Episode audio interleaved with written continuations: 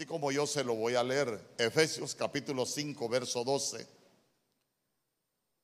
Yo le voy a leer una Biblia que es la Castilian, la Castillan.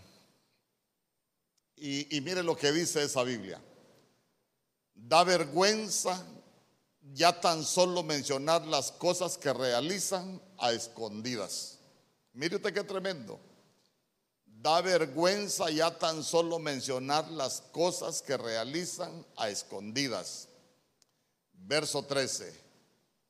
Pero una vez denunciadas, quedan al descubierto y salen a la luz. Pues todo lo que está al descubierto es luz. Que el Señor añada bendición a su palabra. Como me gustaría tener una escritora, que yo soy malo. Pero, pero yo le quiero hablar de, mire usted, dice las cosas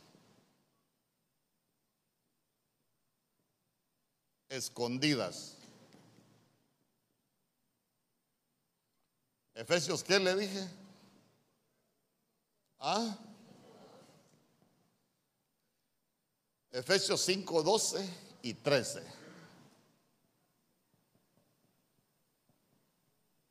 La Biblia Castilla. Entonces, entonces mire, quiero que, quiero que me preste atención. Da vergüenza ya tan solo mencionar las cosas que realizan a escondidas. Yo, yo, yo, yo le quiero preguntar, ¿será que nosotros nos podemos esconder de Dios? Ahora póngase a pensar, en el cielo, en el cielo llevan, llevan un historial de nosotros. ¿Se recuerda usted que la Biblia dice que nosotros por nuestras palabras vamos a ser condenados o vamos a ser justificados? Ah, entonces en el cielo hay un libro de las palabras. Allá lo que pasó con Mardoqueo, por ejemplo, cuando, cuando él denunció el plan que tenían ahí los aquellos en contra de Azuero, usted se va a dar cuenta que en el cielo también hay un libro de las memorias. En el libro de las memorias van anotando lo que nosotros hacemos y, de pronto viene el reconocimiento de parte del Señor. Entonces, entonces, mire qué tremendo. Mire qué tremendo. Porque en el cielo se lleva registro. Y entonces, mire qué tremendo. ¿Por qué? Porque uno, cuando viene y confiesa, oiga bien, cuando uno tiene cosas escondidas, uno viene, confiesa y se aparta, alcanza misericordia. Entonces la confesión lo que provoca es que los pecados sean borrados. Porque se recuerda usted que la Biblia dice que cuando nosotros confesamos nuestros pecados, ¿qué hace el Señor? Los agarra, los avienta al fondo de la mar y nunca se vuelve a acordar de ellos. Pero, pero mire usted qué tremendo lo que pasa con las cosas que nosotros hacemos a, a escondidas. Una vez descubiertas, una vez confesadas, uno las descubre. Pero ya se, ya se dio cuenta que al final dice, todo lo que está descubierto es luz. Entonces, entonces, mire, si todo lo que está descubierto es luz, quiere decir que nosotros cuando, cuando nos vamos limpiando, cuando vamos confesando, empezamos a caminar en la dimensión de la luz, en la dimensión del Señor. Ahora yo le pregunto, ¿y si las cosas siguen escondidas, en qué dimensión andamos? ¿Ah? Andamos en tinieblas, andamos, andamos en tinieblas, por eso es que la Biblia dice, si tu ojo es bueno, todo tu cuerpo se llenará de luz. Ah, y el ojo bueno lo que hace son las cosas buenas. El ojo bueno anda por el buen camino. El ojo bueno, hermano, siempre, siempre tiene puesta su mirada en el Señor. Pero ya se dio cuenta que cuando el ojo es malo, todo nuestro ser está lleno de qué? Está lleno de tinieblas. Entonces mire usted qué terrible esto de, esto de las cosas escondidas, hermano, porque yo creo que nosotros necesitamos evidenciar las cosas que están escondidas. ¿Cómo, pastor? Eh, se lo vamos a contar a todo el mundo. No, nosotros mismos necesitamos sacar, necesitamos evidenciar las cosas que tenemos escondidas. ¿Sabe para qué? Para que ya no vivamos en tinieblas, sino que comencemos a vivir en luz. Porque Dios es luz. Y cuando habla de las piedras de fuego, las piedras encendidas, está hablando de nosotros, hermano. Y entonces, entonces vea usted que uno puede estar lleno de luz o puede estar lleno de tinieblas. Las cosas escondidas, cuando son evidenciadas, hermano, nosotros nos volvemos de luz. Pero cuando siguen escondidas, ojo con eso, somos, somos tinieblas. Entonces, entonces vean ustedes que a veces nosotros como cristianos podemos tener escondidas algunas cosas, podemos tener escondidas algunas cosas nosotros personalmente o podemos tener escondidas algunas cosas en la casa. Entonces, entonces uno, uno debe de cuidarse porque si hay algo que nosotros necesitamos tener siempre pendientes es si no me equivoco, creo que es Proverbios capítulo 15, verso 2, donde la Biblia dice, los ojos de Dios están sobre todos, sobre buenos y malos. Eh, al Señor en verdad nosotros no lo podemos engañar, quienes nos engañamos somos nosotros mismos. Entonces, entonces como pueblo de Dios nosotros necesitamos entender a sacar las cosas que tenemos escondidas. ¿Sabe por qué? Porque tarde o temprano nos van a causar daño. Imagínense, imagínense lo, que decía el apóstol Pablo ahí a los Efesios. Con solo mencionarlas da vergüenza. Ahora imagínese, imagínese usted allá en el cielo, porque los noticieros del cielo son bien tremendos, hermano. Eh, Usted se recuerda, por ejemplo, alguien que era perverso, que, que, allá en el cielo tomaron la decisión de cortarlo. ¿Usted se recuerda a quién tomaron la decisión? A Acab. Hubo una reunión en el cielo, no hombre, este Acab tiene muchas cosas ahí, unas escondidas, otras que las hacía a la vista de todo el mundo. Y, cuando llega Micaías, dice: Yo vi al Señor sentado en su trono, y unos estaban a la derecha y otros estaban a la izquierda. ¿Qué estaban discutiendo? ¿Qué hacemos con Acab? ¿Y qué decisión tomaron en el cielo? Lo cortaron. ¿Y sabe qué es lo más tremendo? Dice que Acab se disfrazó. Y uno de los enemigos agarró su arco, dice que disparó una, una flecha a la ventura, como quien dice, Así como cuando usted se, no, usted no, tal vez algún conocido suyo se emborrachaba el, el 31 de diciembre y agarraba la pistola y pa, pa, pa, pa, pa. Acá le fue a caer la, la flecha. ¿Por qué? Porque la decisión no la tomaron en la tierra, la tomaron en el cielo, que hasta ese día iba a llegar. Ven conmigo. Entonces, entonces mire qué tremendo, porque, porque uno debe de, hoy venimos a hacer un reconocimiento de las cosas escondidas. Tal vez usted no, pero puede ser que el que está a la par suya sí tenga algo escondido. Entonces, mire qué interesante. Génesis capítulo 3, verso 10.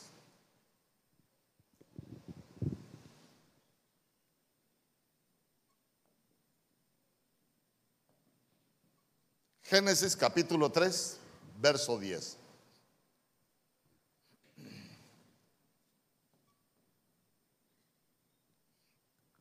Vamos a ver, mire lo que dice. Y él respondió, oí tu voz en el huerto y tuve miedo porque estaba desnudo y me escondí. Entonces, vea usted, como hoy es un martes de doctrina, ¿qué escondió el hombre en el huerto? ¿Ah? El hombre en el huerto escondió su desnudez.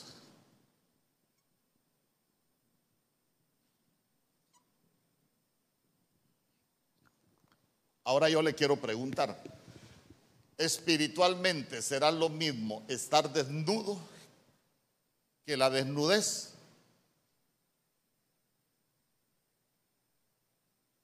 Le pregunto, ¿será lo mismo estar desnudo que la desnudez? A ver, a ver, para que nos entendamos. Usted se recuerda en el libro de Lucas cuando la Biblia habla del hijo pródigo. El hijo pródigo, cuando llega a la casa del padre, lo primero que le devuelve es el mejor vestido. Yo le pregunto, el hijo pródigo, ¿venía, venía desnudo o venía con desnudez? ¿Ah? Lo que traía era desnudez, desnudo no venía. Lo que traía era desnudez. ¿Sabe por qué? Porque, a ver cómo se lo explico. Espiritualmente, espiritualmente, eh, se lo voy a hablar con, con, Jacob, por ejemplo. Usted se recuerda que Jacob empezó a trabajar por Raquel, pero le dieron a Lea. Entonces primero se casó con Lea, después se casa con Raquel. Y usted se va a dar cuenta que la fiesta duraba siete días. Algo que debe de tomar en cuenta usted, que la fiesta de bodas la preparaba el padre. Y el padre era el responsable de darle dos cosas al que se iba a casar y a los invitados. Le daban la invitación y le daban el traje. Entonces nosotros estamos aquí porque nosotros estamos invitados para casarnos. Amén. Pero de cada uno de nosotros depende si se casa o no se casa y se perfuma, se, se, adorna como novia, como iglesia novia para casarse, eh, porque puede terminar siendo invitado. Siempre va a participar en las bodas, pero, pero como invitado nada más. Entonces, mire, otra cosa que se daba era el traje. El traje. Entonces, entonces, nos dieron el traje de boda. Se recuerda que la Biblia dice que a la novia se le ha permitido que se vista de lino blanco y resplandeciente. Y el que se va a revolcar en el pecado, ¿cómo deja el vestido? Ah, entonces, entonces, entonces no está apto para participar.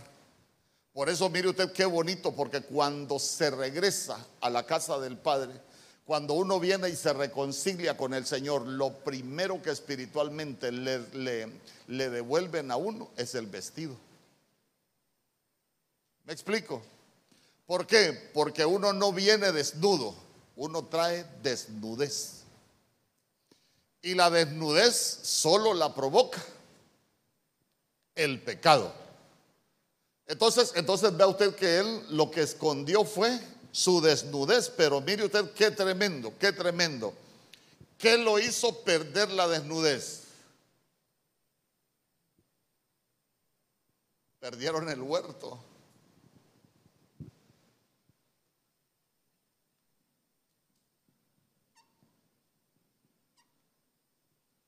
¿O no? ¿Y sabe qué es lo más tremendo? Que los cristianos cometemos un error. A ver, ¿con qué se cubrió Adán? ¿Ah? Se hizo un delantal de hojas de higo. El higo es una fruta buena, es una fruta dulce. E, entonces, mire, los cristianos casi siempre tenemos la costumbre de cubrir nuestra desnudez con cosas de la tierra. ¿Sabe qué? Con excusas de la tierra. Hasta le echamos la culpa a otro cuando, cuando, cuando pecamos. Porque cuando le dijeron, hey, Adán, ¿y, qué, pasó? No, la mujer que me diste. Hasta la mujer le terminan echando la culpa a algunos. No, él, comió porque, porque quiso. Amén, me explico. Me, me, explico qué es cubrir el pecado con cosas de la tierra. Cuando la gente peca y no, no, hermano, no reconoce su pecado, ¿sabe qué? Cubrirse con, con cosas terrenales es echarle la culpa a los demás. Hermano, ¿y por qué pecó? Ah, no, mire, la verdad que yo a mi mujer así tenía que ser, pastor. ¿Y por qué hizo tal cosa? Ah, no, pastor, es que, viera, los amigos, a cualquiera le echan la culpa, entonces la gente se cubre con hojas. Mire, yo, yo le quiero, como, como de esto se trata, yo le quiero aconsejar, no cubra su pecado con cosas de la tierra, no cubra sus pecados con pretextos o con excusas. Nosotros tenemos que aprender cuando tenemos algo escondido para confesarlo, para poder alcanzar misericordia. Dísame conmigo.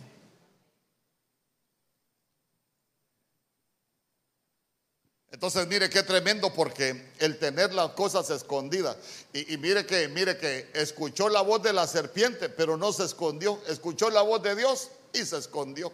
Por eso algunos que andan en pecado no les gusta venir a la iglesia porque no les gusta escuchar que les saque el Señor su pecado.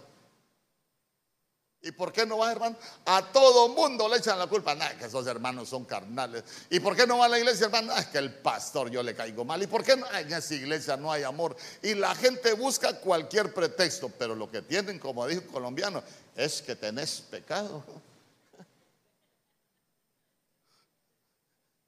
Gracias a Dios usted no. Amén.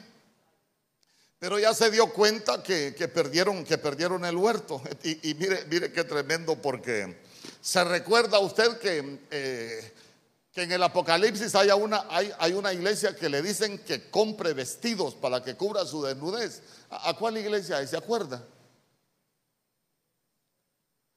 A la, a la iglesia de la Odisea. Y el Señor le dice, por cuanto no eres frío ni caliente, por cuanto eres tibio, te voy a vomitar de mi boca. Y yo le pregunto, ¿quién es un tibio?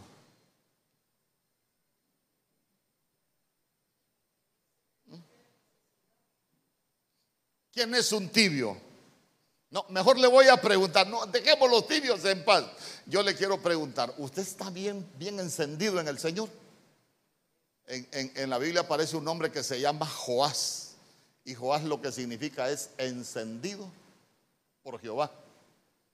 Ahora eh, imagínense Joás, se escondió, él se escondía en la casa del Señor. Ahí lo vamos a administrar después.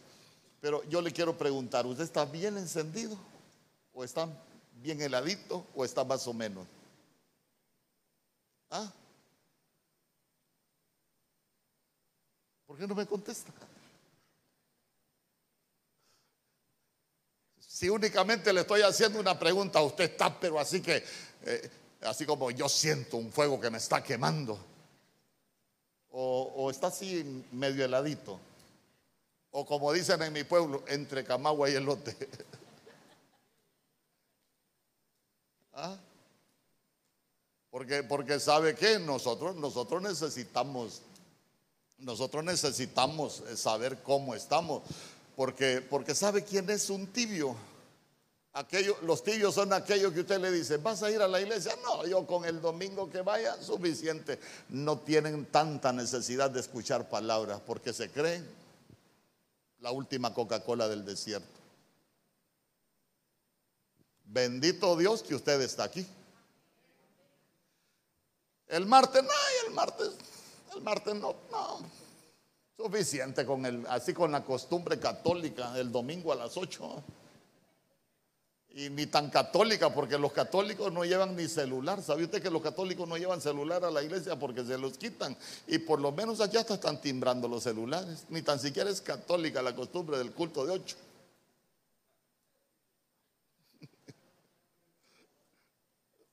ya conmigo las cosas escondidas. Siempre las cosas escondidas cuando salen a luz, como son tinieblas, van a causar problemas, nos van a provocar la pérdida de algo. Dísame conmigo. Sigamos.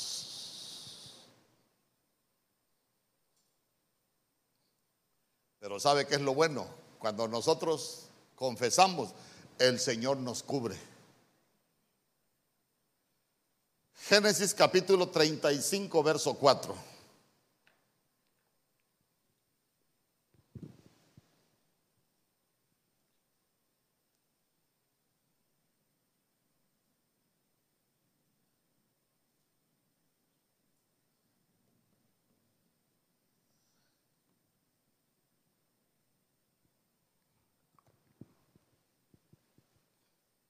Mire lo que dice. Mire, pero ayúdeme a predicar, hombre, que usted, usted, es bien tímido. Miren lo que dice. Así entregaron a Jacob todos los dioses extraños que tenían en su poder y los aretes de sus orejas. Y Jacob los escondió al pie de la encina que había junto a Siquem. A ver, como, como usted yo sé que lee bastante la Biblia, hasta me voy a bajar para tenerlo cerquita. Eh, usted se recuerda que, que Jacob vivía en la casa de su suegro y que se trajo una de sus mujeres cuando salieron de la casa de su suegro. Se trajo los ídolos de su padre, las imágenes, los terafines. Y, y, sabe que cuando, cuando la Biblia habla de esos terafines, esas son costumbres familiares. Entonces cuando usted lea que ella se trajo los ídolos de su padre, las imágenes de su padre, ella lo que se trajo es las costumbres de la casa de su padre. Y lógico, eran costumbres paganas. Por eso cuando usted ve la dispensación de la promesa, cuando el Señor llama a Abraham, le dijo, sal de tu tierra, de entre tus parientes y de la casa de tus padres a la tierra que yo te mostraré. Salir de la casa de los padres no es que uno se convierte al Señor y se olvida de los padres, no, uno sale de las costumbres paganas de sus padres. Por ejemplo, yo he conocido cristianos que en su mamá el 31 de octubre le hacen baile a San Simón. Ay, pero como es mi mamá, le voy a ir a ayudar y se van a meter a una fiesta de, de las tinieblas. Porque como a mí me han enseñado a honrar a mi mamá, no, no, no, o a mi papá, no, eh, primero es menester para nosotros obedecer a Dios antes que a los hombres. Dísame conmigo. Eh, entonces venimos al Señor y y, seguimos con las costumbres paganas de nuestros padres.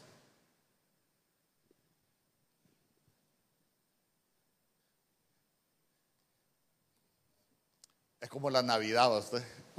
Mire, lo voy, a, lo voy a enseñar con libertad porque sé que usted ya no pone árbol, ya no se viste de rojo, ya no se pone gorro, aunque algunos lo ponen antes que diunza. Solo termina el 15 de septiembre y Diunza pone el árbol, pero hay unos cristianos que le ganan a Diunza. Lo ponen antes. Pero, pero bueno, pero yo, yo le pregunto, ¿e, ¿es, ¿es cristiana o es pagana la celebración de la Navidad? Para nosotros es pagana. Y sabe que es lo más tremendo, muchos la venimos arrastrando de la casa de nuestros padres. Le enseñaron a uno. Y tan bruto que es uno, hermano. Fíjese que una vez, como estamos hablando de costumbres paganas, Maoli quería unos patines. Y nos fuimos para la casa allá de, mi papá. No éramos cristianos todavía, ¿va? Bueno, éramos mundanazos. ¿Y sabe qué es lo más tremendo? Venía dormida y le digo yo, vámonos para Diunza, le compramos los patines, se los ponemos debajo del árbol, teníamos árbol me voy a meter yo primero haciendo pases de dundo uno. Me voy a meter yo primero, se los voy a poner debajo del árbol y, cuando vayas entrando a la casa la vas a despertar y le vas a hacer un, un show que mientras no estábamos llegó San Nicolás y le trajo los patines. Ay hermano, cuando yo me acuerdo. ¿Quién le compró los patines, hija? San Nicolás. No, su papá se los compró. San Nicolás me los compró. Y yo, le pregunto, gracias a Dios, ya la liberó el Señor. Pero si le gustara celebrar la Navidad, ¿de dónde sacó la costumbre pagana? De la casa de su padre.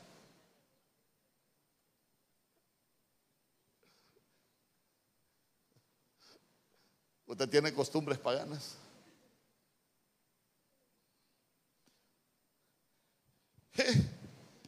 Cruz, cruz, en diciembre, ni que se atreve el pastor a venir a la casa. le voy a ir a ver el gorro. ¿Y sabe qué es lo más tremendo? Para comprarse un uniforme de danza hay un montón que murmuran, patalean y reniegan. Pero para comprarse un traje rojo de Navidad no. bien contento se lo compran. ¿Mm? Qué leñatero vine, ¿va?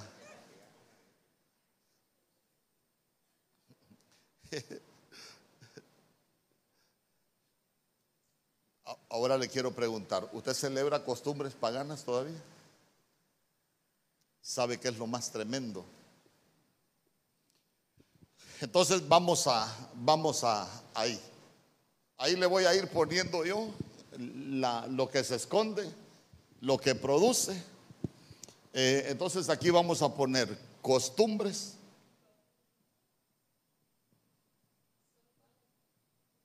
¿Ah?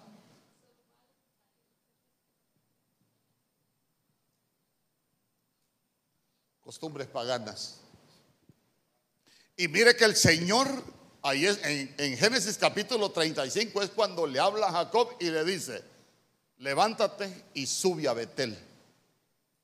Y cuando él dijo, bueno, el Señor nos está llamando que, vayamos para Betel, y, él le dijo a la, familia, vaya, vaya, tráiganme los aretes, tráiganme em, eh, ahí los ídolos y tráiganme los vestidos.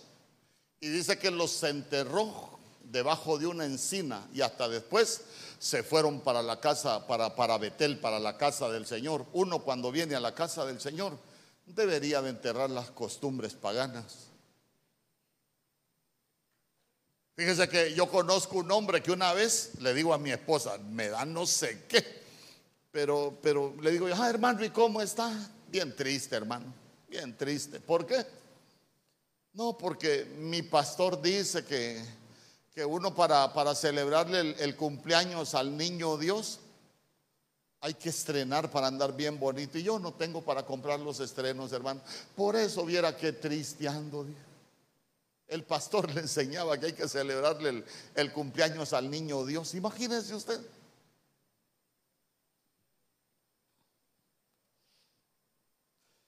No, y sabe, sabe que es lo más tremendo.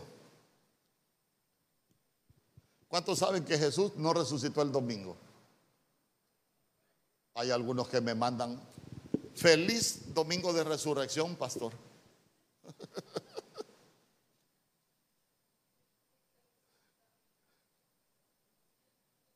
Feliz Navidad. Pero mire qué tremendo. Isaías capítulo 2, verso 6.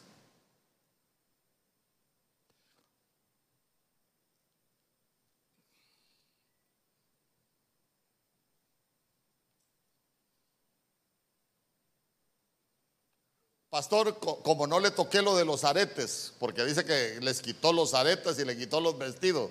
Mire, usted debe de saber que las tinieblas todo lo imitan, porque cuando hablamos de los aretes, recuérdese que ellos vienen de costumbres paganas. Porque, porque ya cuando hablamos nosotros de los aretes en Dios, usted se va a dar cuenta que los aretes son de oro. Entonces lo que hacen es que nos, nos van horadando la oreja y nos van purificando, porque el oro es pureza. El oro es santidad. Por eso en el cantar de los cantares eh, el amado le dice a la amada, qué hermosos son tus ojos en medio de tus aretes. Ahí, para que usted vea. Pero, pero aquí estamos, aquí estamos hablando de las costumbres de Oriente. ¿Y sabe qué es lo más tremendo? Isaías capítulo 2, verso 6.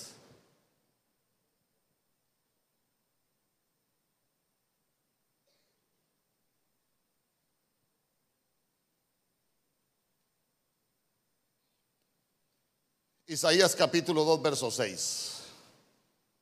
Dice, ciertamente has abandonado a tu pueblo, la casa de Jacob porque están llenos de costumbre del oriente, son adivinos como los filisteos y hacen tratos con hijos de extranjeros. ¿Qué se pierde cuando, están, cuando en nuestras casas hay costumbres paganas? Léalo. ¿Qué se pierde? ¿Ah?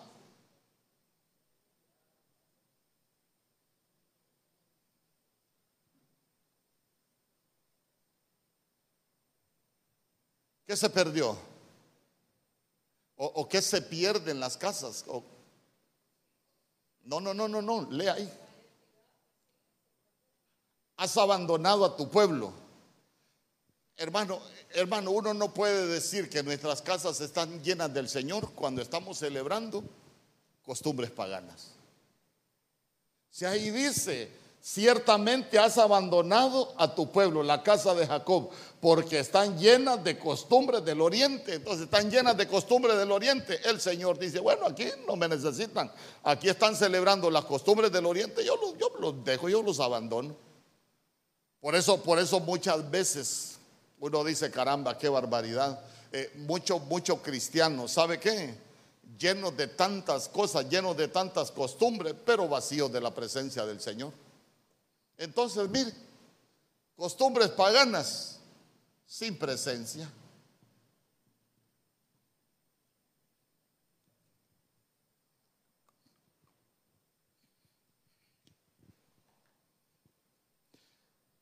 Por eso es que la Biblia dice, nadie puede servir a dos señores. O servimos al Señor de señores pero no podemos tener dos señores en la casa. No puede tener a Santa Claus y tener al, Señor. O saca al Señor y deja a Santa Claus, o, saca a Santa Claus y mete al Señor a su casa.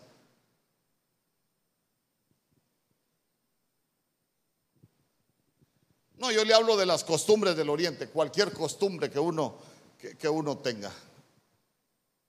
Le menciono eso porque es lo más común. Tercero, Éxodo capítulo 2, verso 12.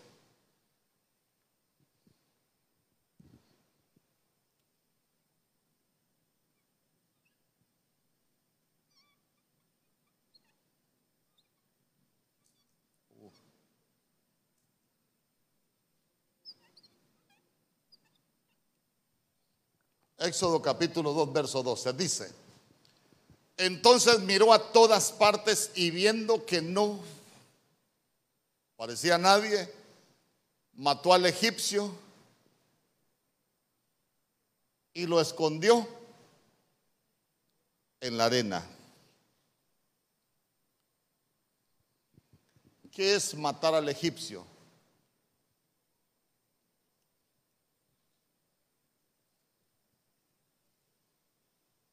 Le pregunto, ¿qué es matar al egipcio? A ver, ¿De dónde venimos nosotros? Del mundo. Egipto es figura del mundo. Entonces, entonces todos nosotros cuando llegamos al Señor traemos un egipcio adentro, que es enemigo nuestro. Entonces, entonces matar al egipcio y cubrirlo con arena porque no lo enterró, lo cubrió. Una cosa es que nosotros matemos a los enemigos y los enterremos. Y otra cosa es que lo matemos y lo cubramos. ¿Me explico? ¿Por qué? ¿Por qué? Porque cuando usted lo entierra es porque lo mató bien. Y cuando lo cubrió es que ahí lo tiene encimita todavía.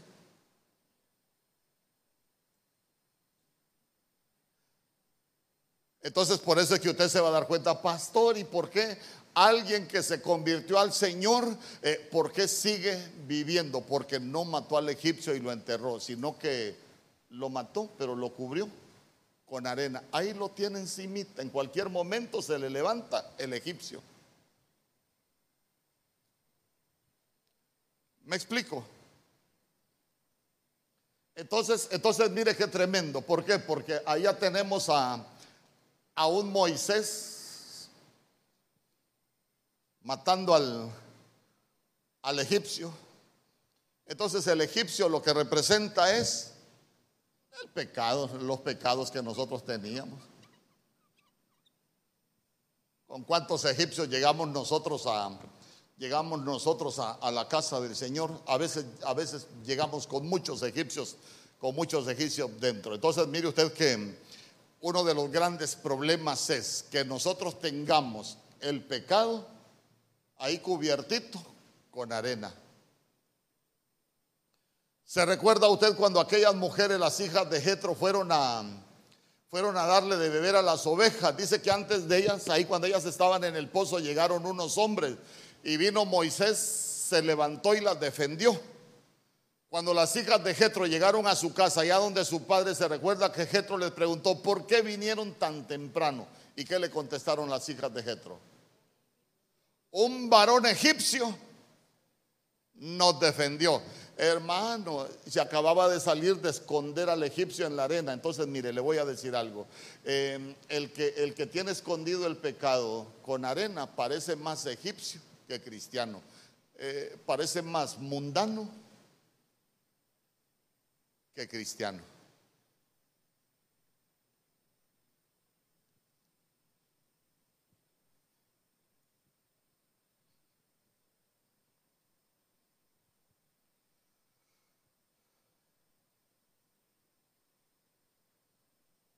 A ver, ¿qué le tocó a Moisés por haber escondido al egipcio con arena? ¿A dónde se fue de vacaciones? Al desierto. Le tocó desierto.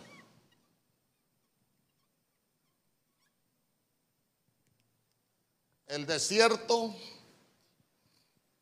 el desierto tiene muchos ángulos de verlo, pero el desierto es un lugar de prueba.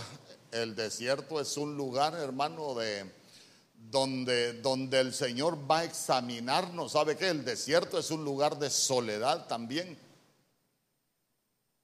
Porque puede ser un lugar de intimidad, pero también puede ser un lugar de soledad. Pero aquí desde este ángulo es un lugar de, de, de de soledad. ¿Sabe qué? El desierto eh, hasta es un lugar de desorden, porque se recuerda que, que Moisés vagando en el desierto, ¿y dónde tenía la mujer Moisés? En la casa de su padre. Hasta que llegó Jetro y le digo, no, no, no, don Moisés, mire, usted es un gran cristiano, aquí está su mujer, aquí están sus hijos, cuídenlos, son suyos. ¿Por qué? Porque el hombre era descuidado. ¿Sabe qué? Desiertos familiares, hermano, cuando alguien es descuidado con la familia.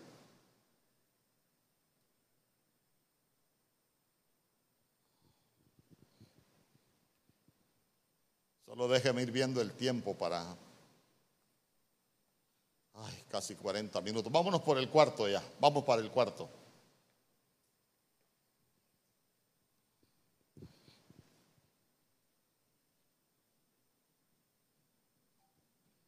Mire lo que dice Mateo capítulo 25, verso 18.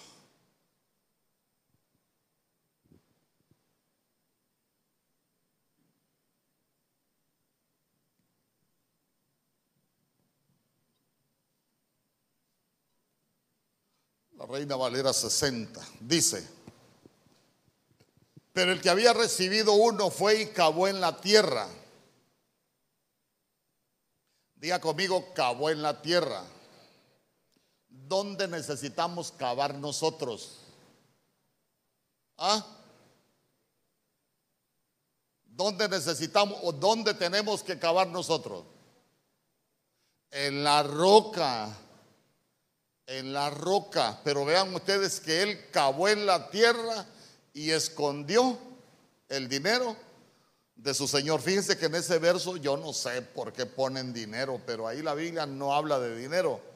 Por eso le quiero leer el, Mateo capítulo 25, verso 18, pero em, un Mateo en hebreo, el libro de Mateo en hebreo, y mire lo que dice. Pero el que había recibido uno, fue y cavó un hoyo en la tierra. ¿Se recuerda que yo le he enseñado que uno puede cavar hoyos o puede cavar pozos? Pero ahí lo que cavó fue un hoyo y la Biblia dice que el que abre un hoyo, el que cava un hoyo va a caer en él. Por eso uno debe de tener cuidado de abrir hoyos porque va a caer en él. Cavó un hoyo en la tierra y lo escondió en la tierra. Mire, mire qué bonito. Cuando nosotros hablamos de, talento, fíjese que generalmente uno enseña el talento de cantar, por ejemplo. eh, el talento, que alguien tiene un talento para tocar un instrumento, pero fíjese que esa palabra talento, esa palabra talento lo que significa es soportar. También dice que lo significa balanza como sosteniendo pesas. Y la palabra talento también significa cierto peso, cierto peso. Mire qué tremendo. Ahí lo que está coloreado. Balanza como sosteniendo pesas y cierto peso, hermano. Por eso nuestro Señor Jesús dijo que su carga era ligera. Pero el talento es llevar un peso. Mire, no me quiero poner de mártir yo, pero usted cree que para mí es fácil, por ejemplo, el peso de ser pastor. Sí enseño el domingo, vengo a enseñar el lunes, predico el martes, hermano. Eh, tengo que mandar temas, tengo que corregir un montón de cosas. Ahí me pasan preguntando, le vengo a predicar el viernes y solo en eso paso yo. Y tengo que, tengo que preparar cosas para ir a enseñar en la empresa. ¿Ah? Los miércoles estoy enseñando también. Eh, entonces uno tiene que aprender a llevar ese peso, a llevar esa carga. Pero imagínese usted, no mucho, suficiente un culto. Eh, un culto el miércoles y otro culto, el, otro culto el domingo y se acabó. Y voy a ver ahí en internet que predicó alguien, lo bajo de internet y, y ya lo vengo a predicar. Uno tiene que aprender a llevar un peso. Ese es el talento. el día que a usted le parezca cargoso venir a servirle una semanita al Señor, usted está escondiendo el talento. Díganme los músicos, el día que a usted le parezca demasiado cargoso venir a administrar los cuatro cultos de la semana, usted está escondiendo su talento. Uy, no es que cantar, ay, cantar cuatro, cuatro días a cuatro cultos, no, es cansado, pastor, viera. Entonces diga conmigo, hay que llevar un peso. Ese es el talento. Y, sabe, y sabe qué es lo más bonito, sabe qué es lo más bonito que, que nosotros necesitamos aprender. Póngame el verso Ahí Mateo capítulo 25. Entonces, mira, aquí se esconde, aquí se esconde el talento.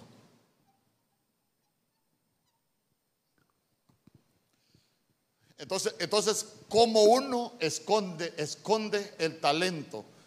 Cuando uno está cavando un hoyo en la tierra, quiere decir que no lo está viendo desde el ángulo espiritual, sino que lo estamos viendo desde el ángulo terrenal. Todo lo vemos como para la tierra, pero no lo estamos viendo para el Señor. Fíjese que yo platicaba con alguien que tuvo una muy mala experiencia en un viaje que hizo. Y, y, dice que, bueno, él me dijo, pastor, ore por mí, mire que voy a ir a hacer un mandado. Y dice que cuando antes de subir a pedirme que yo orara, dice que el Señor, él escuchó la voz que le dijo, ¿y, para dónde vas si yo te tengo aquí? Pero siempre se fue.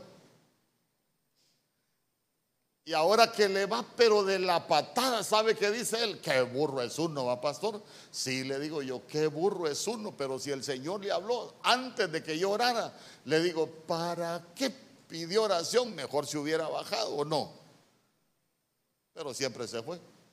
Después de que le pasan los problemas, no hayan a quien echarle la culpa. No que el hermano Fulano tuvo la culpa, que el otro tuvo la culpa, que por aquí tuvo la culpa. No, hermano, lo que pasa es que nosotros estamos cavando en la tierra y escondiendo en la tierra.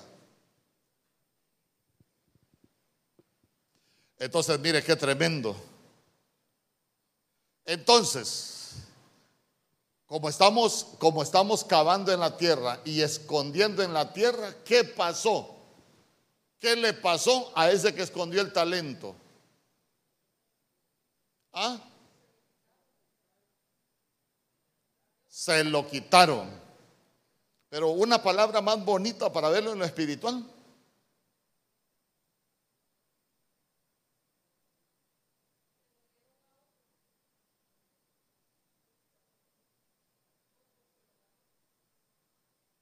Amén. Dice que, y, mire qué tremendo. Hermano, le voy a decir algo. Que nos despojen los enemigos, pero que nosotros con la habilitación de Dios vamos a, a, pelear espiritualmente para recuperar lo que nos quitaron los enemigos. Es de lo más fácil, pero ¿sabe que es lo más triste? Que quien nos despoje sea el Señor. Entonces a este que lo escondió fue despojado.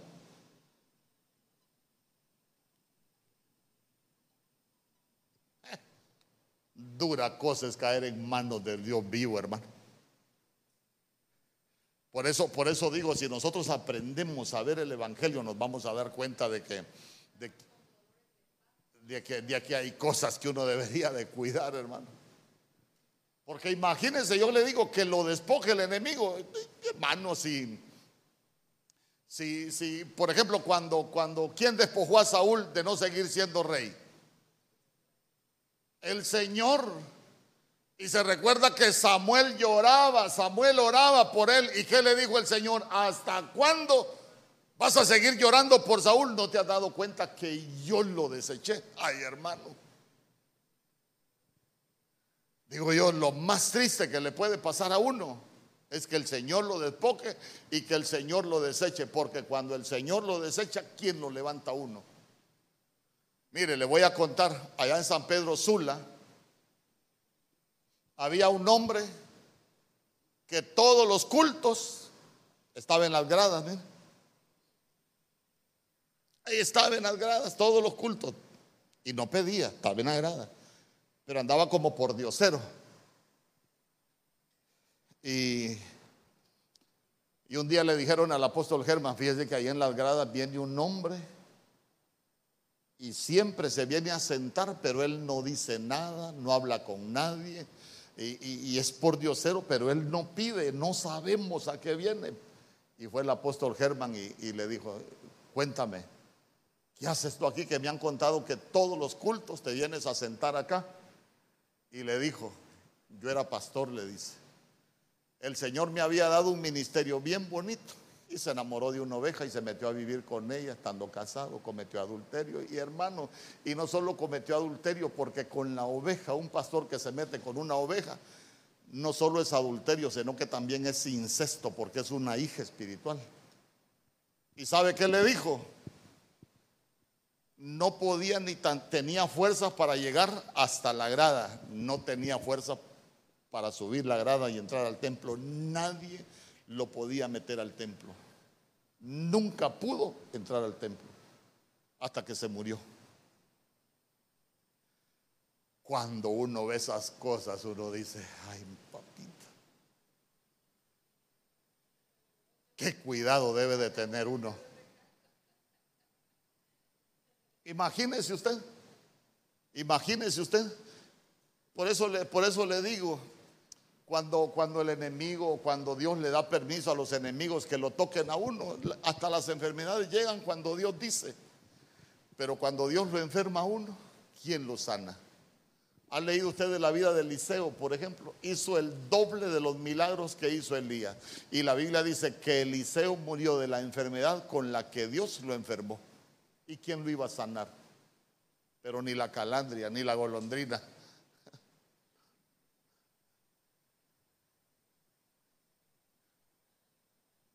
Fíjese que yo platicaba con alguien y le decía que a veces los cristianos podemos pretender ser más buenos que Dios. Cuando estábamos allá, yo después de intercesión me quedaba y un día me quedé, me quedaba estudiando, hermano. Y porque me gustaba mucho porque estaba cerquita la calle, acá no me encierro atrás con aquello abierto. Pero entró un hombre, mire, que llevaba un machetazo acá, hermano, y tenía otro por acá, pero unas heridas grandes. Le habían cortado una mano, la otra la tenía herida, sí, la tenía, pero lo arruinaron, lo arruinaron de aquella gran macheteada. Si alguien le llega a pedir, aunque no le pida, ¿qué es lo primero que hace usted? Darle, de verle la situación calamitosa. Y sabe que yo cuando lo vi dije, pobrecito, dice, dije yo, voy a ver qué necesita. Y me metí la mano a la bolsa. ¿Y sabe qué me dijo el Señor? yo lo tengo así, me dijo. Escuché la voz, yo lo tengo así. Entonces empezamos a platicar y, y sí me di cuenta que había sido bien bandido. Entonces si el Señor me dijo, yo lo tengo así, ¿para qué le iba a dar un peso yo? Uy, qué malo el pastor. Métase a líos con Dios usted. Yo no. Le huyo a los líos con el Señor. Fíjese que una vez yo le cuento a mi esposa, mi esposa es testigo, nos vinieron a ofrecer unos instrumentos, una ganga. Vino un hombre y me dijo, le vendo unos instrumentos, batería, trompeta, y me empezó a decir todo. Barato, me dijo, a mitad de precio, y me dio el precio. Y le dije, hijo, ¿de dónde lo sacó? De la iglesia, me dijo. Ni así me lo regalé, te los acepto, le dije yo. Una vez fuimos allá donde una hermana, allá atrás, tirado en la acera, hermano. Pachanguero el hombre. Y le digo yo, mira quién está ahí. El que andaba vendiendo los instrumentos de la casa del Señor en ganga. Esas gangas no las quiero yo. Tirado, hermano, pero arruinado completamente, sumido en el vicio. Y, uno dice, por eso le digo yo, mire hermano, uno tiene que aprender a hacer las cosas para el Señor. Porque que nos despoje el enemigo, cuando Dios dice, vaya, el diablo con, con, con Job, por ejemplo, mira, lo que vos querrás, hasta lo enfermó. ¿Y qué es lo que no hizo con, con Job? Le mató los hijos, los hijos, la, todo lo que él tenía. Pero cuando Dios dijo, a este yo lo voy a restaurar, lo restauró y le dio el doble. Y la Biblia dice que el poster estado de Job vino a ser mucho mejor que el estado que antes tenía, porque era el enemigo. Imagínese, imagínese usted cuando la Biblia, cuando la Biblia habla de Acab, hermano, era un bandido Acab. Pero usted, usted ha leído Manasés, por ejemplo, y acá tuvieron sus chispazos y se ponían en paz con el Señor. Cuando se levantó Benadán, hermano, a pelear contra, contra, contra Acab, el ejército era grandísimo. Aquel tenía miedo y le dijeron a Acab, ¿y qué se cree Acab? Vaya, díganle que yo soy. Benadán lo que significa es hijo de un Dios. Y saben que dijo el Señor, Vaya, díganle a ese que, no cante victoria antes de tiempo, porque este es desobediente y todo, pero es hijo mío. ¿Y sabe qué? El Señor lo defendió. Con siete mil soldados y, todavía le preguntó, ¿quién va a comenzar la batalla? Vos la vas a comenzar, le dijo, porque yo voy a estar contigo. Con siete mil soldados el primer día mataron cien mil. Iban pasando por un muro y el Señor les derribó el muro y se mataron 35 mil de los enemigos. Pero cuando Dios está con uno, ajá, y cuando es Él el que nos manda a los enemigos.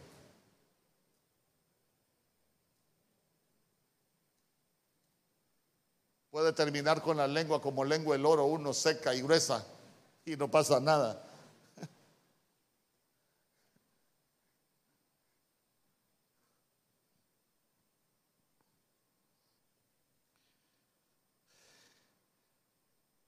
Pero Dios, Dios restituye. Cinco. Jeremías capítulo 13, verso 7.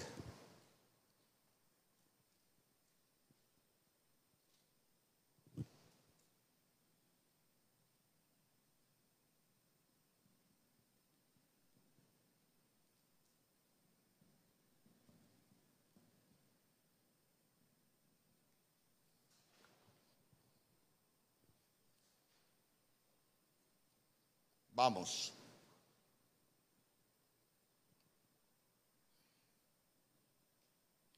Entonces fui al Éufrates y cabé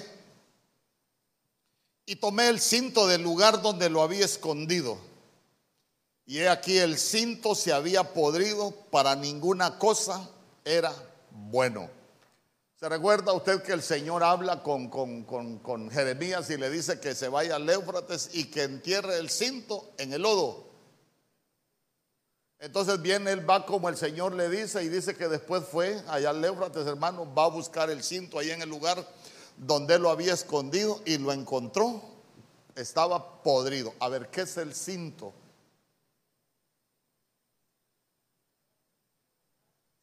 y, y, cuántas cosas no publica usted de la armadura de Dios? A todo mundo miro yo que publica de la armadura de Dios. Dígame qué es el cinto. ¿Ah? ahí vamos. Entonces, mire usted, escondió la verdad.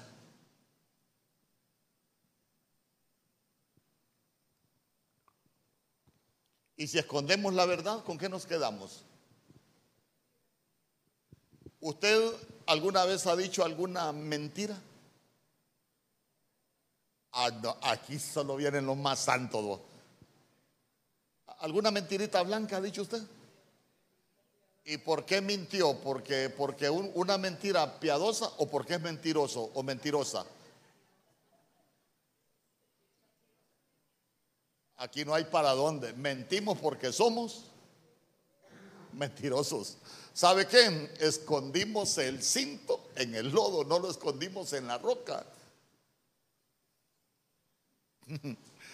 Mire, esa doña que usted ve ahí, hay unos familiares que no la querían porque decían, mira, si viene fulano, decirle tal cosa, yo le voy a decir la verdad. Hasta la mamá le decía. Es algo que yo le admiré siempre a mi esposa en el año del reconocimiento. Hasta la mamá le decía, mira, si aquí voy el teléfono, si me llama fulano, le contestás y le decís, que no estoy. No, no me diga que haga eso porque yo le voy a decir que aquí está, le decía. Y no era broma. ¿A su mamá, Carla? Sí, aquí ahí está. ¿Y por qué le dijiste que aquí estaba? Que yo no puedo mentir. Ahora yo le pregunto, ¿por qué echamos mentiras piadosas? Porque tenemos mentira. Porque hemos escondido el cinto de la verdad en el lodo.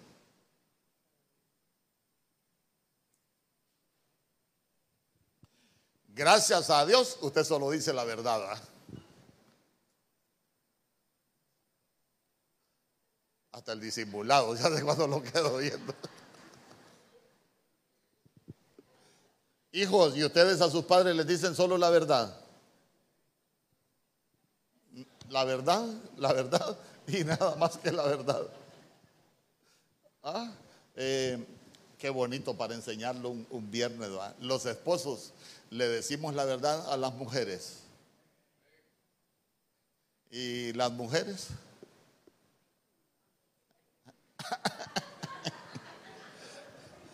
Ay, la mujer que me diste, Señor.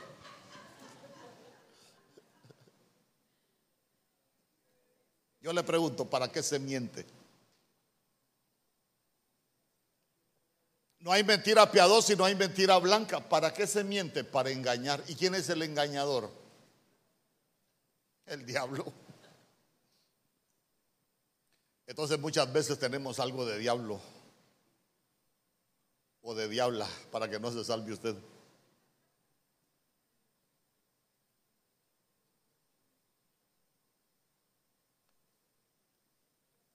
¿Se recuerda usted que Abraham tenía ese problema? En Génesis 12, cuando iban para Egipto, lo primero que le dijo a Sara, di que eres mi hermana, le dijo.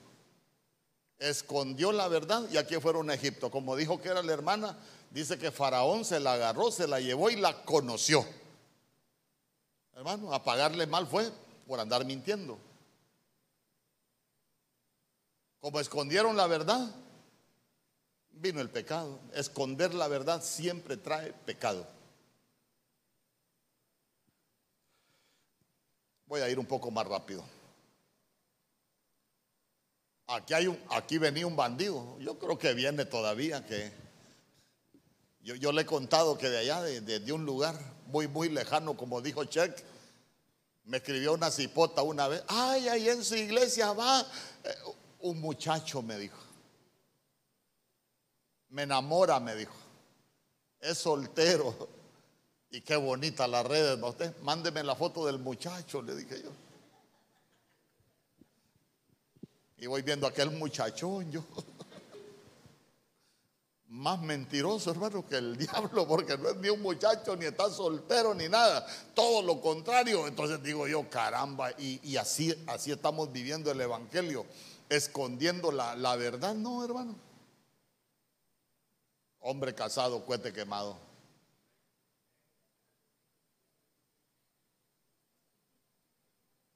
Y mujer casada también, vara quemada.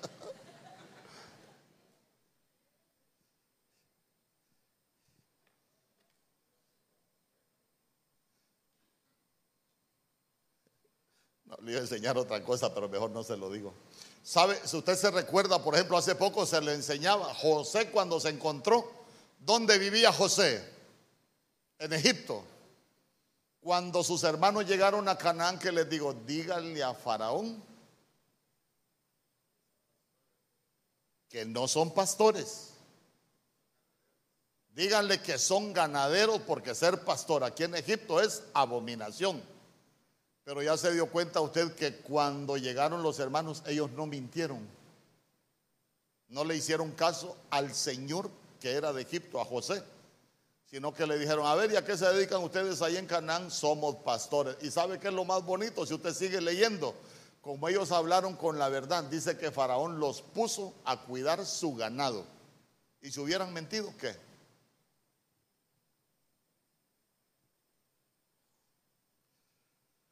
Ay, hermano, entonces Proverbios capítulo 12, verso 22.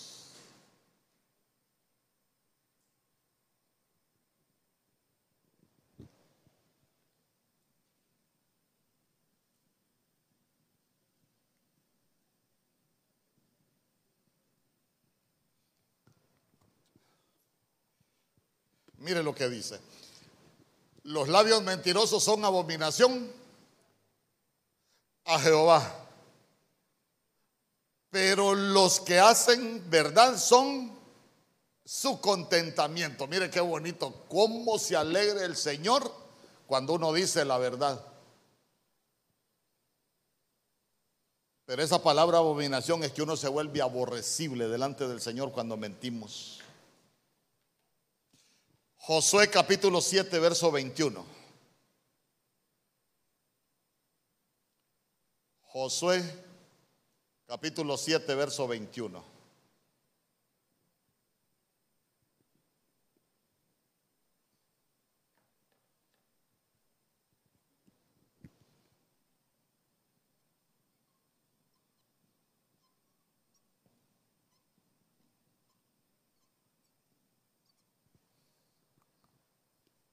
Ahí no me agacho porque si, me agacho no me paro. Pues vi entre los despojos, ya conmigo despojos, un manto babilónico muy bueno y 200 ciclos de plata y un lingote de oro de peso de 50 ciclos, lo cual codicié y tomé. Y aquí que está escondido bajo tierra en medio de mi tienda y el dinero debajo de ellos. Día conmigo se pueden esconder despojos.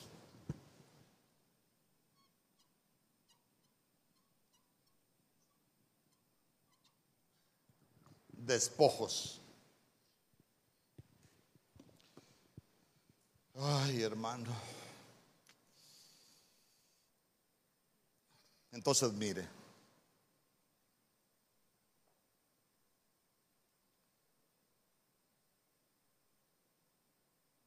Sabe que Babilonia lo que significa es confusión. Todos nosotros sabemos. Pero ¿cuál es el origen de la palabra Babilonia? Usted se recuerda que en Génesis 11 habla de Babel. Porque, porque después se vuelve Babilonia. Pero sabe que Babel lo que significa es mezclar.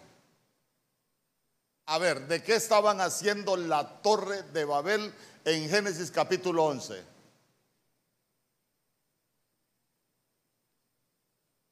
No, hombre, vamos. Creo que los martes vamos a leer la Biblia mejor. ¿De qué estaban haciendo la torre? Génesis capítulo 11. De ladrillo. ¿Cómo, ¿De qué se hace un ladrillo? ¿Ah? No, los elementos separados. Barro ya es una mezcla. Le dije, el origen de la palabra es mezclar. Entonces, entonces aprendamos qué es mezclar. Entonces, entonces la torre la estaban edificando de ladrillo.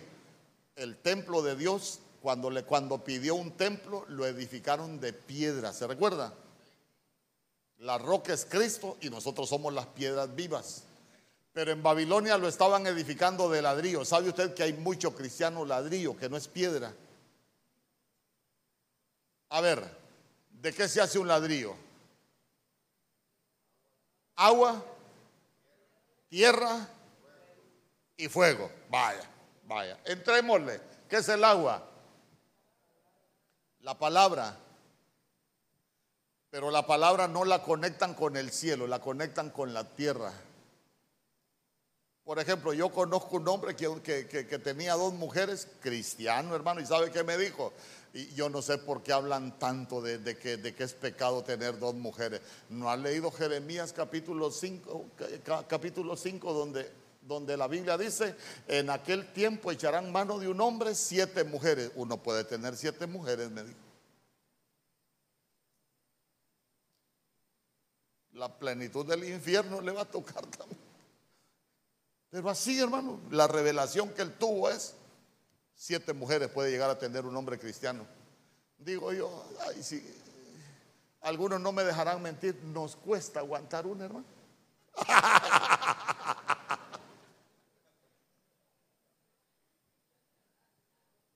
Es broma, es para que se ría usted. se lo digo así porque como no está cenando, yo tampoco ceno. Pero imagínese usted, ¿sabe, ¿sabe qué? Es triste mezclar el agua con tierra. Por ejemplo, ¿cómo se mezcla el agua con tierra? Hay gente que en este tiempo dice, el gozo que Dios nos dio, nadie me lo puede quitar. Por eso hay cristianos que beben, porque dice que, eh, como dicen en Proverbios, que la cerveza es alborotadora, y ellos dicen el alboroto es el gozo, es la alegría. Por eso es que, por eso es que beben. Pero están mezclando el agua con tierra. ¿Por qué? Porque como la Biblia dice que la suma de su palabra es la verdad, solo es que se vayan a, Levítico capítulo 10, verso 9, donde el Señor dice, el sacerdote no beberá vino ni licor, mandamiento perpetuo es este, no es para nosotros. Y, hasta pone, yo, el Señor, lo firma, pero, pero vea usted que la gente cómo, cómo empieza a mezclar y sabe que es lo más tremendo, hasta, eh, porque el fuego representa las cosas del espíritu. Hasta se creen muy espirituales con esas revelaciones que tienen, hermano. Pero, pero ya se dio cuenta que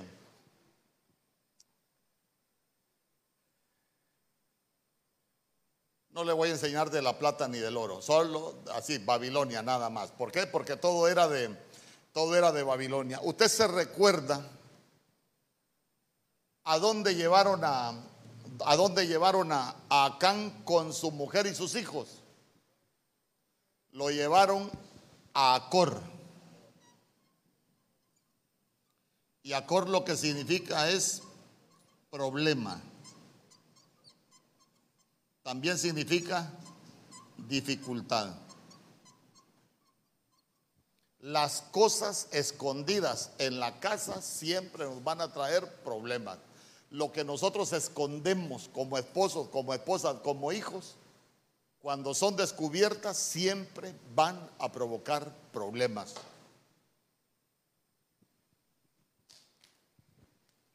Ay Dios. Amén.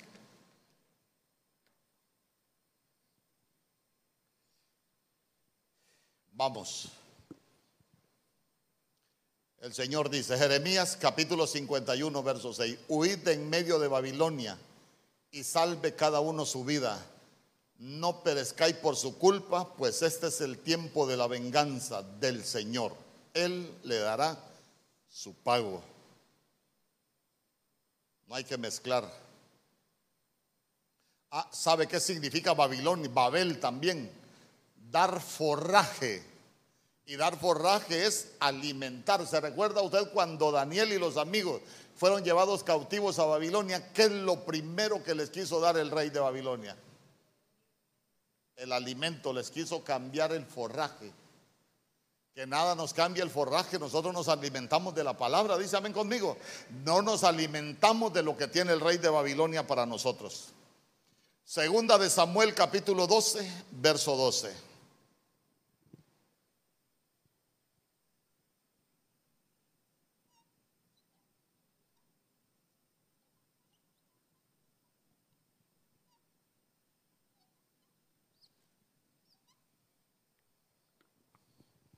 Mire lo que dice.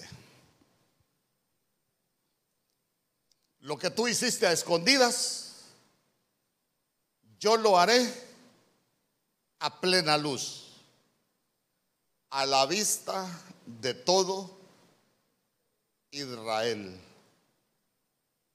Lo que tú hiciste es a escondidas. A ver, ¿qué hizo a escondidas David?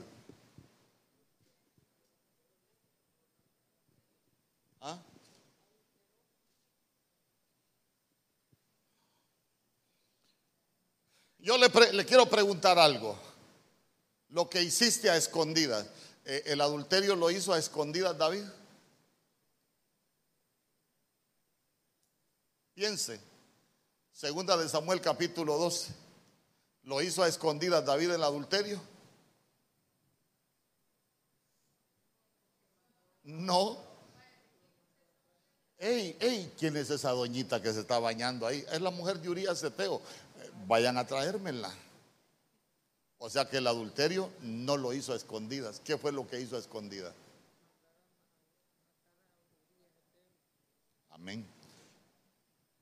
Mire. ¿Ah?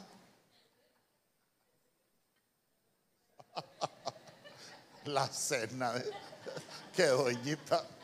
Aquí.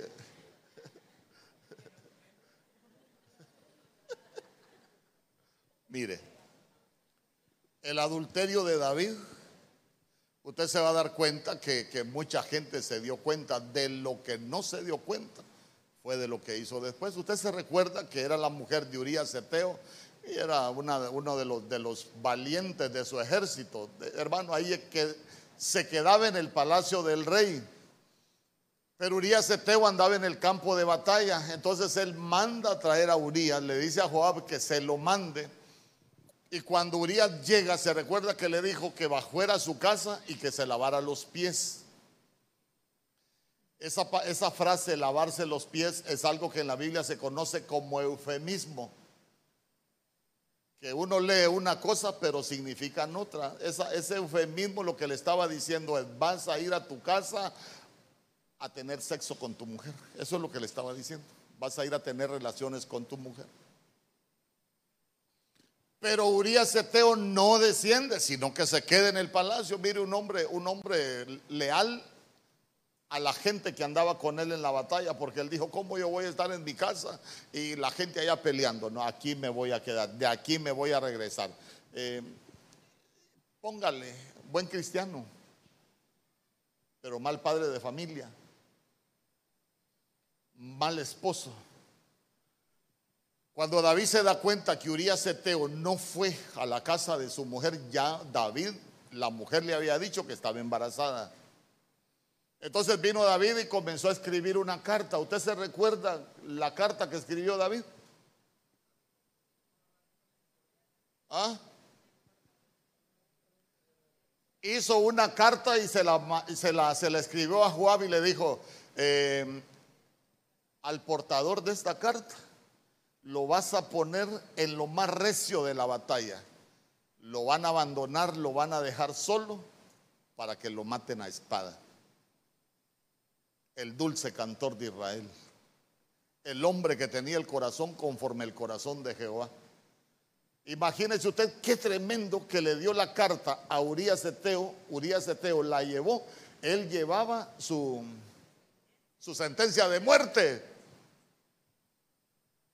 y el Señor le dijo a David, E, eso, eso, eso espiritualmente se conoce como derramar sangre inocente. El derramar sangre inocente desata maldiciones para las generaciones. Segunda de Samuel capítulo 3 verso 29 y puede encontrar usted las maldiciones que se arrastra al derramar sangre inocente. Entonces, entonces ¿sabe qué le dijo el Señor después a, después a, a David? La espada no va a faltar en tu casa.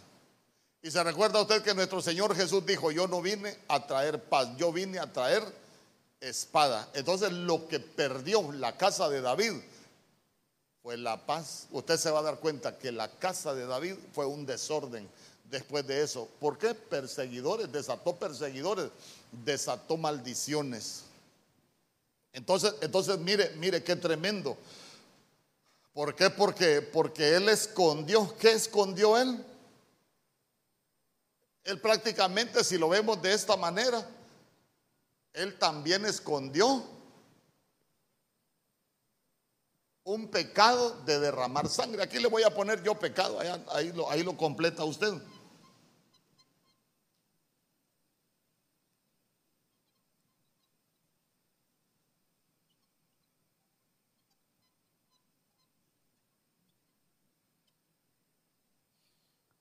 Por eso usted se va a dar cuenta.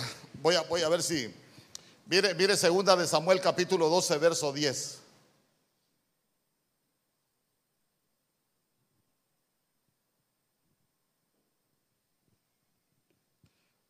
Después de todo el Señor le dice, por lo cual ahora no se apartará jamás de tu casa la espada. Yo digo, hermano, que el Señor le diga eso a uno, que se levante el enemigo. Se recuerda a Goliat la espada que tenía.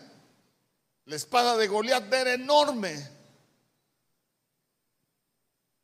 Pero con, con, la misma espada le cortó la cabeza, le cortó la cabeza a David cuando Dios está con uno. El problema es que el Señor le diga, ¿sabes qué? No se apartará. Póngame ahí el verso 10, hombre.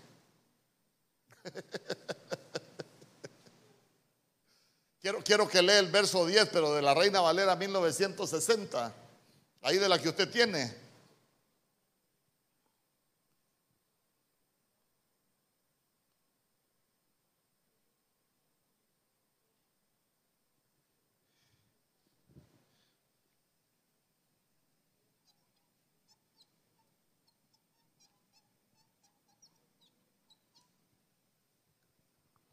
Mire lo que dice.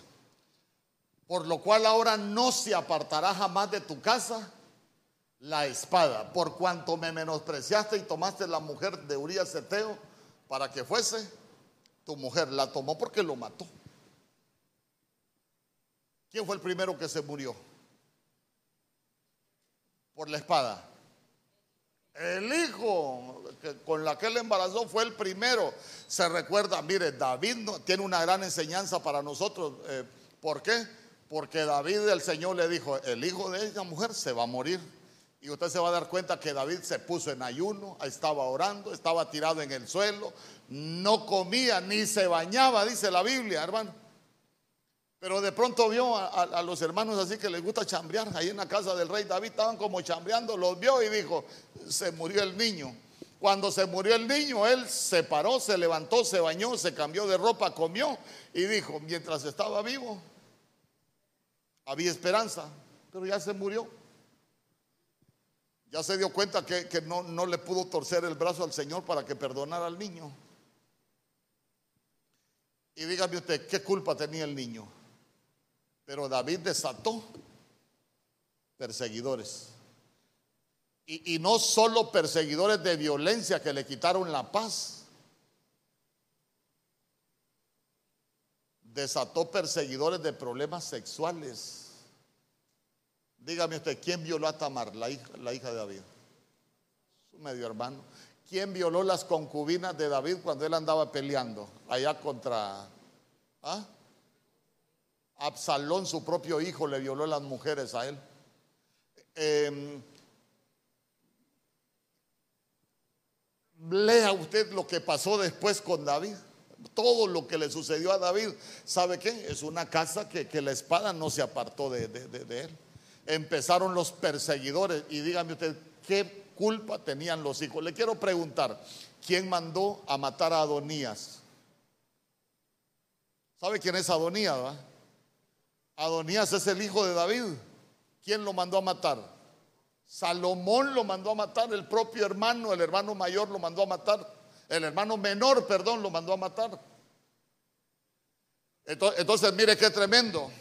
Derramó sangre, sangre inocente. Vinieron los perseguidores. Fíjese que una vez yo le conté a mi esposa, eh, ya, voy a, ya voy a ministrar. Yo le, yo le, la vuelta, parezco chucho. Es que ha visto que los chuchos dan vuelta entera. Fíjese que, fíjese que allá en, una empresa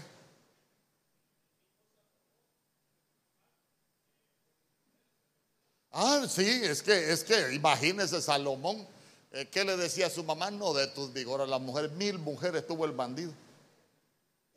hay tantas cosas, cuando usted lee, después de que se casó con una, la hija de Faraón, se casó con una hija del diablo, una egipcia, lo primero que se le levantó a él fue la sangre moabita de sus ancestros. ¿Se recuerda que una vez lo enseñé? Bueno, si no se acuerda, vuelvo a repasar. ¿A dónde, ¿A dónde, lo quiero llevar con esto? Desató perseguidores y no solo, no solo para derramar sangre, sino que en la parte sexual también. Hermano, era un desorden la casa de David y, lo, y perdió la paz, hermano, perdió la paz. Entonces, entonces, ¿por qué? Porque derramó sangre inocente. Lo que le iba a contar es que había una, una señora Mire, le voy a dar un consejo. No se le olvide nada de lo que hay que pedir perdón. Le voy a contar por qué. Una vez una hermana tenía años de ser cristiana y llega y me dice, hermano Mario, ayúdeme con un sueño que tuve. Vi una mujer de negro en el cementerio llorando por un hijo, me dice porque se le había muerto. Y yo pude ver que el hijo lo había abortado. Y me dice, yo creo que es mi hermana, porque tengo una hermana que le gusta andar en las discos y yo no sé si ella salió embarazada. ¿Qué me aconseja usted? Hablo con ella. Y le digo yo, no, no hable con ella. El Señor dice que la mujer vestida de negro con el hijo abortado es usted. El primer hijo que usted iba a tener lo abortó. Y ni tan siquiera era cristiana. Y lo que tiene que hacer, le dije yo, es ir delante del Señor y pedirle perdón. Lo hizo en ignorancia o por lo que lo haya hecho, pero pídale perdón al Señor. Usted derramó sangre inocente, no es su hermana. Mire, esa mujer se desmayó en la oficina, después tuve que echarle agua. Pero ¿sabe qué me dijo cuando se paró bien enojada? Yo voy a hablar con mi hermana, mi hermana tiene que ser, me dijo. le digo yo, mire hermana, tenga cuidado. Cuando se evidencia el pecado es para arrepentirnos y pedirle perdón al Señor, no es para justificarse. Le dije yo, mire, hay un problema cuando el Señor evidencia un pecado en uno. Le digo, no es para andar buscando culpables. El Señor me dice que usted es la que abortó. ¿Y usted abortó? Sí, me dijo. Usted es la que tiene que pedir perdón, no es su hermana. Y más bien, más bien después ni me hablaba. Mire, como a los dos meses, le hace que no va a faltar nadie que ande con bastón. Segunda de Samuel 3:29. Como a los dos meses le resultó una enfermedad en los huesos, después de estar sana, que usaba bastón. Y yo le dije todavía, arrepiéntase, todavía tiene tiempo. No me dijo, es que yo no soy, tiene que ser mi hermana. Usted es la que abortó, le dije. Como a los seis meses se murió. Después de los huesos le apareció un cáncer. La fulminó, nunca se arrepintió. Y digo yo, pero nosotros necesitamos ser entendidos. Ahora bien, ¿qué tenemos escondido?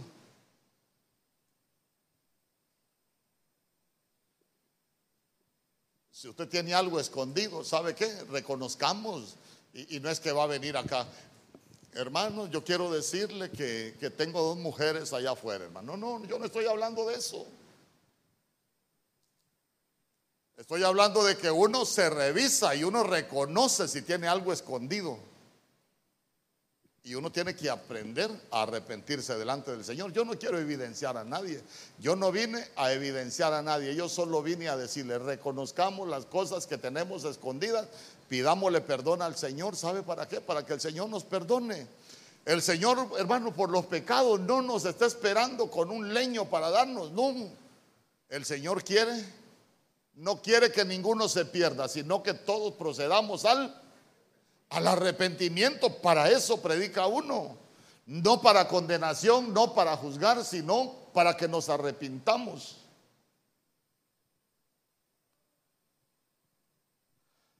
Porque a veces suceden cosas en las familias, hermano, que uno dice, ¿y por qué a mis hijos le pasan tal cosa? ¿Por qué en mi familia pasa tal cosa? Ya se dio cuenta que uno puede abrir puertas a los perseguidores. ¿Se recuerda aquella mujer?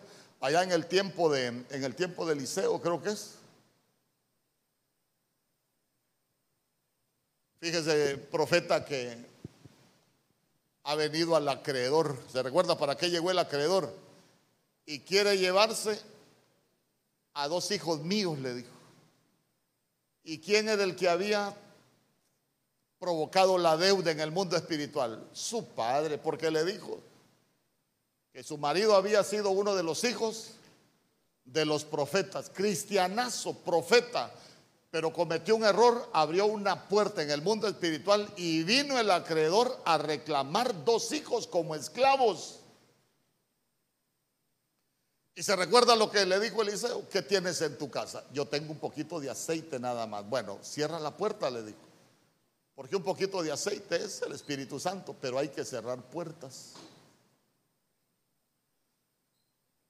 Uno tiene que aprender a darse cuenta cuando hay perseguidores en las familias. Yo le he dicho, por ejemplo, hay mujeres, hermano, que la bisabuela sola, la abuela sola, la mamá sola, y, empieza a ver a las hermanas de ella sola, y, toda la familia, las mujeres terminan solas. Ahí hay un perseguidor que uno se murió de cáncer, el otro se murió de cáncer y toda la familia viene padeciendo de cáncer. Ahí hay un perseguidor, son puertas que se abrieron. Yo le he contado, yo una vez fui a un velorio, hermano, y me sorprendí. No fue aquí en esta ciudad para que nos saque conclusiones.